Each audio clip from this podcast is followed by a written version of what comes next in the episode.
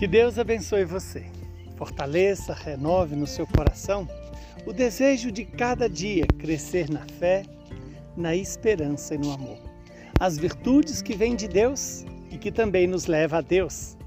Hoje a igreja nos apresenta o Evangelho de Lucas, capítulo 12, versículos de 1 a 7. Naquele tempo, milhares de pessoas se reuniram a ponto de uns pisarem os outros.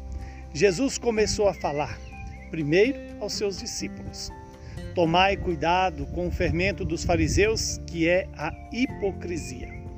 Não há nada de escondido que não venha a ser revelado, e não há nada de oculto que não venha a ser conhecido.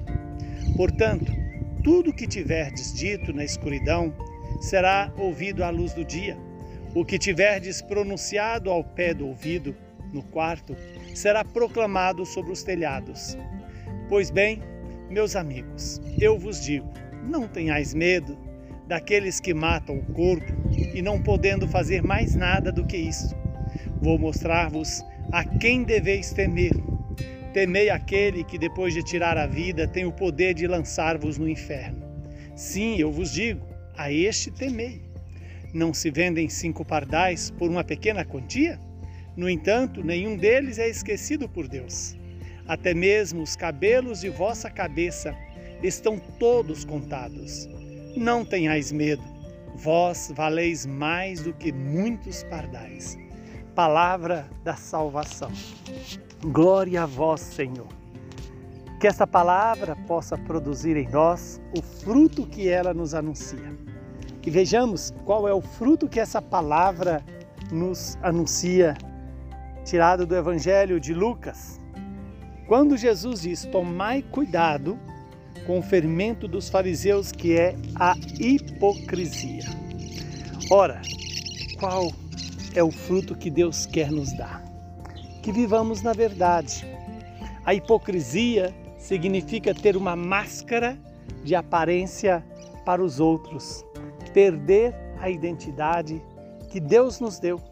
É criar em nós uma fantasia, uma uma atitude externa sem condizer com o interior. A verdade é o fundamento da vida cristã. E é a verdade que nos leva ao amor. E é o amor que nos faz viver na verdade.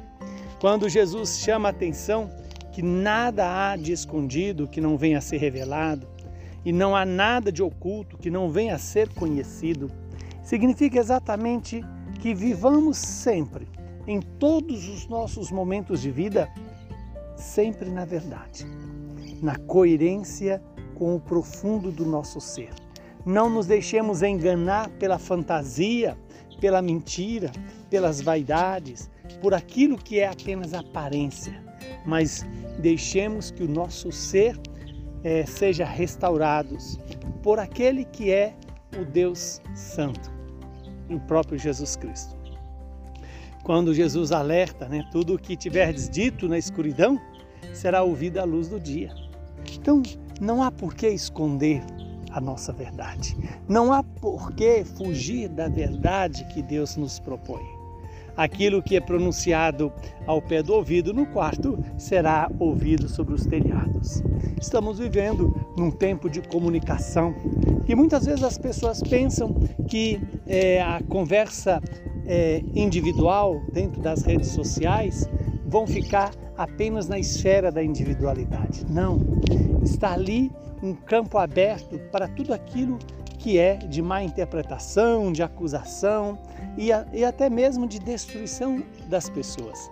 Tomemos cuidado com o que falamos, com o que é, escrevemos nas mídias sociais para evitar não só o dissabor né, é, das perturbações, mas também a incoerência da vida. Muitas vezes queremos dar opinião sobre coisas que não está na nossa alçada de julgamento. Peçamos ao Senhor que nos dê a coerência, a veracidade, a, essa reciprocidade de, da, na verdade com a verdade. Outro ensinamento sério deste Evangelho é a quem devemos temer. Não devemos temer aquele que mata o corpo, mas aquele que pode matar a alma, nos levar à morte, ao inferno. E só um pode nos levar a isso: o demônio. Aquele que é o pai da mentira, aquele que é o pai do engano, aquele que nos ilude prometendo aquilo que ele não pode nos dar.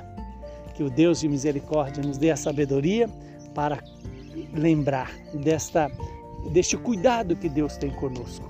Esse cuidado deve nos levar à reciprocidade com Deus, dar a Deus o que Deus nos dá, o amor.